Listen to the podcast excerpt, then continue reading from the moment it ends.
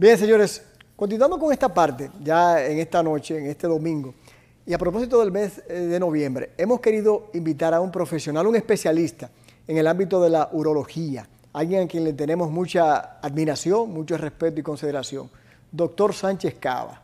Doctor, buenas noches. Muy buenas y buenas noches. Nos place que usted haya sacado su tiempo para este momento. Bueno, con, muchísimo gusto. Eh, muy buenas noches al público que nos ve por la televisión. Gracias por la invitación que nos hace. La verdad es que agradezco el espacio, sobre todo porque llevar educación y sobre todo formación médica continuada al público televidente es muy valioso, es muy importante. Eso, eso es lo que nosotros nos motiva. Más que farándula, ¿eh? La farándula puede ser diversión, pero este espacio, yo como presidente de la Sociedad Dominicana de Urología a nivel nacional, agradezco el espacio infinitamente para poder llevar información que puede ser de mucha ayuda al público televidente. Doctor, lo primero y rápidamente para ubicarnos, ¿por qué la medicina, por qué la urología y en qué especialidad se acogió? Bueno, eh, la urología para mí es la especialidad más completa que existe, porque eh, tiene que ver con el hombre y la mujer, con niños, adultos y envejecientes. Todo el mundo orina, ¿Sí? Entonces, muchas personas piensan que la urología es una especialidad que tiene que ver estrictamente con próstata. Es cierto. Y no. Vemos el riñón, vemos las piedras en los riñones, la mujer también tiene. Vemos niños recién nacidos y vemos a la persona premorten con una sonda o en intensivo, necesitando de orinar de alguna manera. Entonces pienso que es una especialidad muy completa. Tiene que ver con cáncer, con fertilidad, tiene que ver con potencia sexual, tiene que ver con salud masculina, que es lo que casualmente estamos tratando y es muy, muy importante. ¿Y por qué le apasionó la medicina? ¿Su padre, un abuelo, alguien en su casa? Pocas personas lo saben. Ah, pues mire, esto es un, buen momento. Sí. Yo admiré mucho a quien fuera mi padrino, Lucas Roja, oh. que fue luego el pastor de la congregación cristiana.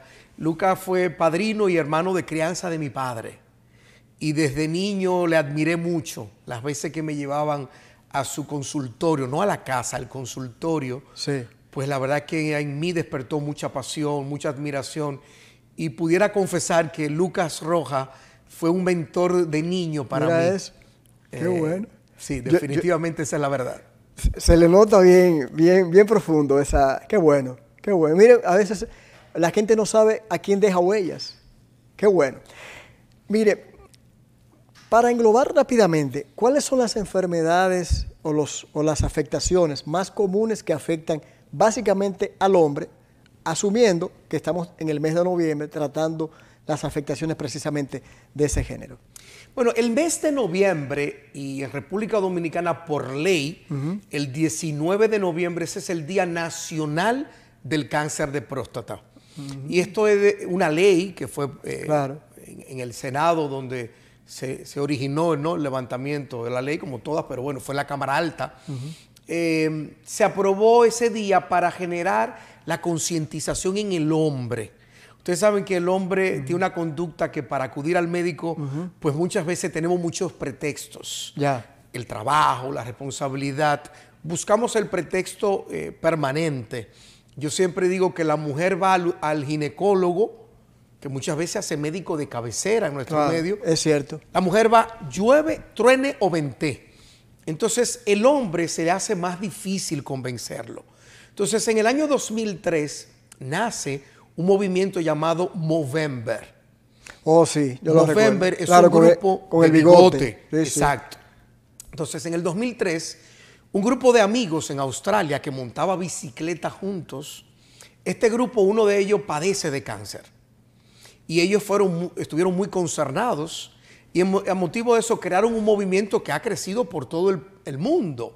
De hecho, si ustedes se dan cuenta, gente como Brad Pitt, George Clooney, todos esos famosos se han dejado el bigote en algún momento de noviembre para generar ese, ese, esa repercusión mediática, ese impacto mediático que lleve. Esa, empatía colectiva que puede llegar. Y han recaudado muchos fondos. Entonces, Movember viene a promover la salud masculina, especialmente contra el cáncer de próstata, el cáncer de testículo y la salud mental del varón. Entonces, mm. el mes de noviembre viene con ello, con la intención de generar ese impacto y yo aprovecho la ocasión para decirle a ustedes que acudan a su médico urólogo para un chequeo y sobre todo decirles que hay estudios que avalan que el 80% de los hombres que acuden a consulta van motivados por una mujer. Me explico. Wow. Y, lo, y los obliga a la mujer en el 80% de los casos. ¿Por qué? Porque la mujer tiene una manera distinta de ver las cosas y forza al papá, al esposo, al novio, al jefe. Jefe que le conseguí una cita. ¿Será por el, temor del hombre? Porque el, hombre es mucho más cobarde que la mujer, o es cobarde en comparación con la mujer, al dolor. Usted sabe, al hecho del examen de próstata, porque yo conozco amigos que no han ido solamente pensando en eso. Lo que pasa, dos cosas. Primero, la mujer tiene un umbral dolor por lo general eh, que resiste más el dolor que nosotros. De hecho, ellas están preparadas y producen sustancia P y endorfinas, que es una morfina endógena, porque la mujer está preparada para el parto, mm. para la dismenorrea, para, para el dolor menstrual. Y lógicamente que la mujer, el control del dolor, ellas son mucho más fuertes que nosotros. Yo muchas veces digo que eso del sexo débil, débil. Eh, como que no, ¿verdad? Eso, no va. Eso no va. Eso no va. Eso definitivamente que no encaja. La mujer yo creo que es el sexo fuerte. La mujer es la, realmente, eh, siempre dicen que detrás de cada hombre exitoso hay una gran mujer. Y hay cientos de cosas que pudiéramos poner como eh, ejemplo. yo, yo, no la pondría atrás, la pondría al lado. Claro que sí. Doctor, le hice la pregunta y, y usted entró inmediatamente a la próstata. Aparte de la próstata, yo le voy a hacer dos preguntas en una. Lo primero, ¿cuáles son las otras afectaciones más importantes? Porque sabemos que hay muchas. Afectaciones más importantes dentro de la urología. ¿Y por qué el cáncer de próstata es mucho más, es el más común, al menos en Estados Unidos, en los hombres, que el que incluso, bueno, solamente por detrás del pulmón. Pero es el MAC, es el segundo de mayor importancia en Estados Unidos como, el cáncer de próstata. ¿Por qué? E, es correcto. En países industrializados, el cáncer de pulmón es el número uno y el de próstata es el dos. En nuestro medio es distinto. ¿Ah, sí? El cáncer de próstata en el Globocam, que es el observatorio de la Organización Mundial de la Salud, que es lo que lleva a la contabilidad de las patologías en el mundo, establece que República Dominicana en el 2020, que es la última estadística que tenemos, ¿Pero como, como país o como...? Como país. Como país, ok. El tumor más frecuente en República Dominicana es el cáncer de próstata. El 24.3% de los cánceres es, un, es el de próstata. Y oye, ¿qué, ¿qué, explicación? Pero eso es mucho, doctor. Es mucho. Por ejemplo, el cáncer de próstata supera la unión del cáncer cérvico-uterino de la mujer y el de mama, que no es de género porque a los hombres también le da cáncer de mama. Wow, pero eso es Por lo tanto, sí, si sumamos cáncer cérvico-uterino y, mama, representa alrededor del 23%, 22.6%. 24.3% representa el cáncer de, próstata. Y eso tiene una gran explicación. Ajá, ¿cuál es? Yo tengo un artículo en un diario digital, en acento.com.do. ¿Cómo, ¿Cómo, lo Se llama el cáncer de próstata y el negro detrás de la oreja. Oh, yo creo que yo lo vi, sí. Sí, sí, sí, sí, Y hace alusión a que nosotros tenemos un comportamiento muy parecido al África subsahariana. Y probablemente eso tenga que ver con los esclavos que durante la colonización vinieron a nuestra isla. Entonces, nosotros nos parecemos mucho a Kenia en ese, desde ese punto de vista a Mozambique. En cuanto, en cuanto al ámbito del, de la, en la agresividad del cáncer de próstata. Me explico. Muchos de los estudios son realizados en cáncer de próstata en países escandinavos. Sí. Al norte de Europa, Finlandia, ¿no? Eh, Dinamarca.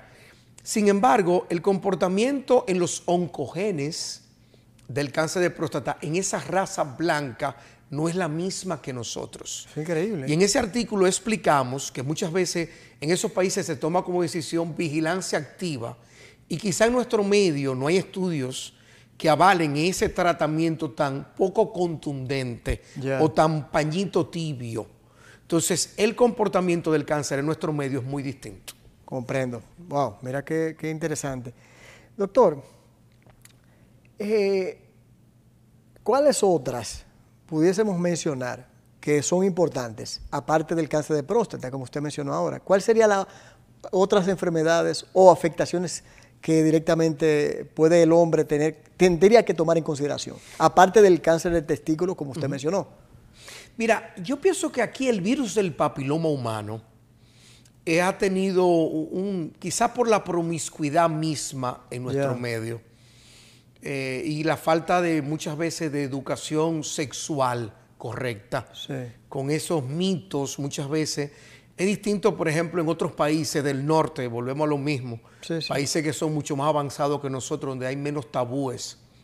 Y ellos se saben cuidar y también empiezan relaciones sexuales pues más responsables que en nuestro medio. Vemos las publicaciones de tantas niñas con embarazos eh, siendo adolescentes. En nuestro medio, el virus del papiloma humano es una enfermedad de contacto sexual y puede afectar mucho, sobre todo porque puede provocar cáncer cérvico-uterino, cáncer de pene y cáncer de recto o ano en las relaciones sexuales por vía rectal. Entonces, a mí me impacta la cantidad de pacientes que vemos en consulta afectos del virus del papiloma humano y tiene que ver con esa promiscuidad.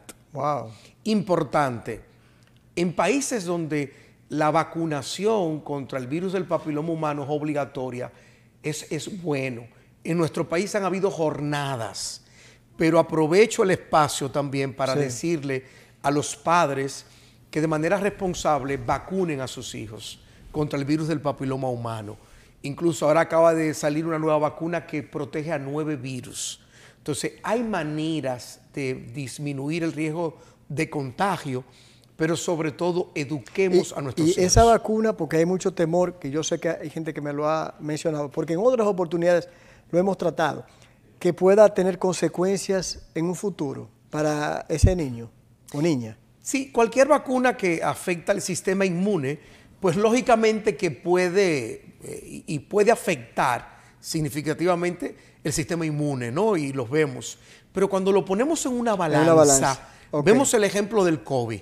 Sí, sí, sí. Sí, el COVID, la gente habló mal de la vacuna, todavía hay personas que lo hacen. Sí, sí, sí. Y mi impresión como persona y como médico es que mira cuánto ha bajado la agresividad del COVID. Claro. Entonces, eh, teníamos los antivacunas porque el mundo es así. Tú dices algo y vas a encontrar un segmento de la población que, no estará de acuerdo. Parece que ya somos así los seres humanos. Pero la vacuna es importante y yo como médico y atendiendo sobre todo a lo que es la parte científica, lo que llamamos el método científico, pues es oportuno y es beneficioso el uso de vacunas. Ahorita no le pregunté, con relación a la próstata, ¿qué, cada qué tiempo se asume que debe ir eh, el hombre a chequearse? ¿Y qué tanto incide un gen hereditario en el hombre? Sí, muy, muy buenas preguntas. Miren, nosotros desde la Sociedad Dominicana de Urología teníamos un eslogan el año pasado y este año ya estamos calentando con él, que es que un dedo al año no hace daño. sí, sí, sí. Y mira, ah, ay, de, doctora, me se la trae. Y, es, una manera que puede parecer jocosa, pero yo digo que todo lo que sirva para, promover la salud y ayudar a nuestra gente es válido. Estoy de acuerdo. Un dedo al año no hace daño. Entonces, eh, eso también ayuda a entender que el hombre tiene que ir una vez al año. Ahora, si hay otras patologías que ameritan más eh, seguimiento, a veces una hiperplasia prostática, un hombre con dificultad para vaciar la vejiga, ah, si hay cánceres más predominantes en la familia, yo personalmente evalúo al paciente dos veces al año. Es decir, mm. por la pregunta que haces, por ejemplo, eh, hay familias en Santiago que dentro de ella casi todos han tenido cáncer. Y esos oncogenes que mencionábamos, por ejemplo, si, si, tu padre tuvo cáncer de próstata y un hermano o alguien más en la familia tiene cáncer, tú tienes cinco veces más riesgos de tenerlo. Si son tres personas, eso se multiplica por once ese riesgo. Entonces, si usted tiene un padre un hermano, un tío, es decir, un hombre en primera línea de la familia, entonces hay más riesgo de... Y esto implica tener que ir todos los años. Y, eso, eso no impide la edad, porque mucha gente dice, no, que a los 40 empieza a hacerte el examen.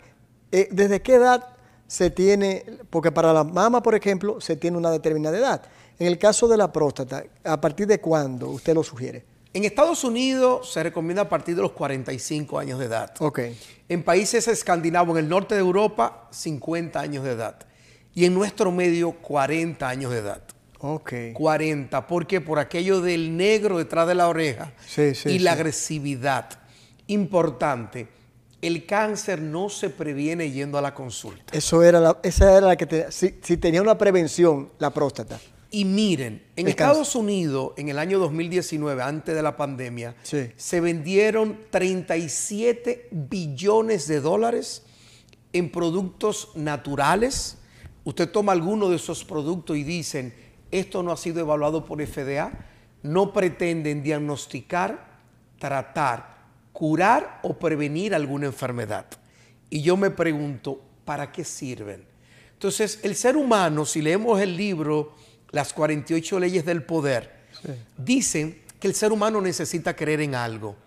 Y muchos creemos en Dios, otros pueden creer en el destino, en el karma, en la suerte, yo personalmente no. Muchos necesitan creer en algo, en un ídolo, siguen ideologías. El ser humano necesita creer que una pastilla mágica le va a devolver la juventud, la potencia. Y muchos compran productos naturales que, que no tienen razón de ser. Hay un programa mío de televisión de hace un tiempito atrás, en junio 27 en concreto, donde evaluamos los productos para la erección. De 13 productos, Jordi, que habían ahí, habían 7 productos que eran agua de azúcar y colorantes. Ay, Dios mío. Y además estaban en un operativo que hicimos en Villamella, en Santo Domingo, en temperatura a 38 grados bajo cero, perdón, 38 grados Celsius, cuando el mismo frasco decía conserves entre 21 y 26 grados. Entonces, el ser humano muchas veces quiere algo mágico que le ayude a prevenir. Usted quiere prevenir esto, enfermedades, mantenga un buen peso. Evite la grasa animal. Consuma medicamentos con fitoestrógenos como brócoli, coliflor, zanahoria, verduras, oh. frutas, vegetales. Qué bien. Ese es el secreto. Muchas veces dicen, y lo vemos, todo el que tú traigas como médico aquí te va a decir lo mismo. La fórmula mágica es mantener una vida equilibrada. Usted se quiere comer un chicharroncito un día, no pasa nada. El problema es tener la costumbre. Exactamente. Un día se puede comer el chicharrón. Se quiere beber una cerveza, un trago un día, no pasa nada. El problema está hasta el agua. Jordi, si nosotros tomamos mucha agua, bajamos el sodio. Entonces todos los excesos son malos. Hay una canción que dice que hasta la belleza cansa. Sí, sí, sí, sí todos los excesos son malos. Entonces el secreto está, como decía, mantenga un peso adecuado. Haga ejercicio con regularidad. Consuma fitoestrógenos y acuda al médico una vez al año. Qué bueno. Mejor de ahí se daña. Doctor, en los pocos minutos que me van quedando, es cierto de la importancia que se ha hablado de hacerse la circuncisión que es hacérsela al, niño eh, eh, desde que nace. ¿Es cierto que tiene su relevancia o eso es un mito o es un mito también que se diga, no, eso le va a hacer daño? ¿Cuál es la realidad médica, doctor? Mira, realmente hay mucha discrepancia con eso. Habrán médicos que eh, postulen que no. Yo era uno de los que decía que no. Déjame decirte... ¿Y qué le hizo cambiar? Eh, un problema en mi casa, en casa del herrero. Cuchillo de palo. Entonces luego me di cuenta que había una necesidad. Yo tengo dos varones y con uno de ellos tuve dificultad porque no quería hacérsela. Y luego no como médico, sino como padre, me di cuenta de la, de la importancia de hacerlo. Y tiene sus ventajas. El hombre circuncidado es más higiénico, eh, no produce ese smegma o ese sudor que a veces es desagradable o poco higiénico, el hombre circuncidado adquiere menos enfermedad de transmisión sexual. Eso lo he leído. El virus del papiloma humano se contagia menos en el hombre circunciso que en el hombre no circuncidado. Igualmente eh, mejora otras cosas. las mujeres que su pareja es circuncidado tienen menos inflamación del cuello uterino, menos cáncer de cuello uterino, menos virus del papiloma oh. humano. Entonces, tiene sus ventajas. Qué bueno. yo pienso que es más las ventajas que las desventajas de hacerse la circuncisión. Qué bueno. Doctor, en 30 segundos, ¿qué tan grave es la eyaculación precoz? Uf, eyaculación precoz, por definición, es eyacular. Antes eran dos minutos. Ahora es un minuto. Uf. Es muy poco para el disfrute. Muchas veces tiene que ver con situaciones emocionales. Un hombre que va muy motivado, una mujer que le pone mucho al hombre. Eso es, ya es un reto. Entonces, eh, definitivamente. Pero, pero básicamente tiene solución. Hay mucha parte que tiene que ver con la psiquis. Eh, pero también el prepucio redundante y el frenillo redundante en el hombre son situaciones que conllevan a eyaculación precoz. Es decir, que hay que hacer una evaluación, descartar la posibilidad de una estructura anatómica anómala que conlleve a eso. Y si hay que hacer un soporte, aquí sí que tiene que ser un acompañamiento entre el urólogo y el sexólogo clínico. O sea, ya ah. merita de un acompañamiento y un manejo multidisciplinario. Entiendo. Doctor, aquellos que nos han estado viendo, ¿dónde podemos conseguirlo?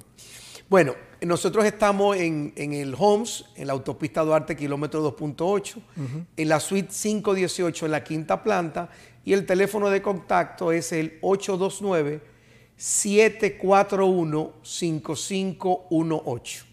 Doctor, le agradezco inmensamente. Quiero aprovechar, Jordi, para invitar a nuestro público. Claro. Eh, la Sociedad Dominicana de Urología este mes tiene diversas actividades.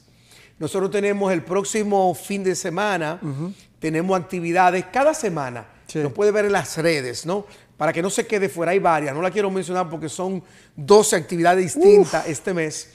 Pero básicamente tenemos una carrera en el Jardín Botánico el domingo 19 eh, de noviembre y ojalá que pudieran acompañarnos. Ah, pero qué bueno. Porque es una carrera que usted hace una pequeña contribución, pero lo que se lleva ahí ya compensa. Porque hay camiseta, hay artículos de deporte, van a haber medallas, va a haber Gatorade, va a haber eh, muchas bebidas distintas. ¿Y en qué página pueden seguirlo? Para que ahí las actividades puedan... en, el Instagram de la Sociedad Dominicana de Urología. Perfecto. Eh, ahí pueden seguirnos. Perfecto. Y hay actividades en el norte, en el este, en el sur, y les invitamos a ver nuestras redes y, y poder acudir a uno de esos eventos más cercanos. Perfecto. Señores, a cuidarse, hombres, yendo al médico. Doctor, gracias. ¿eh? Gracias a ti. Buenas noches. Buenas noches. Ya volvemos.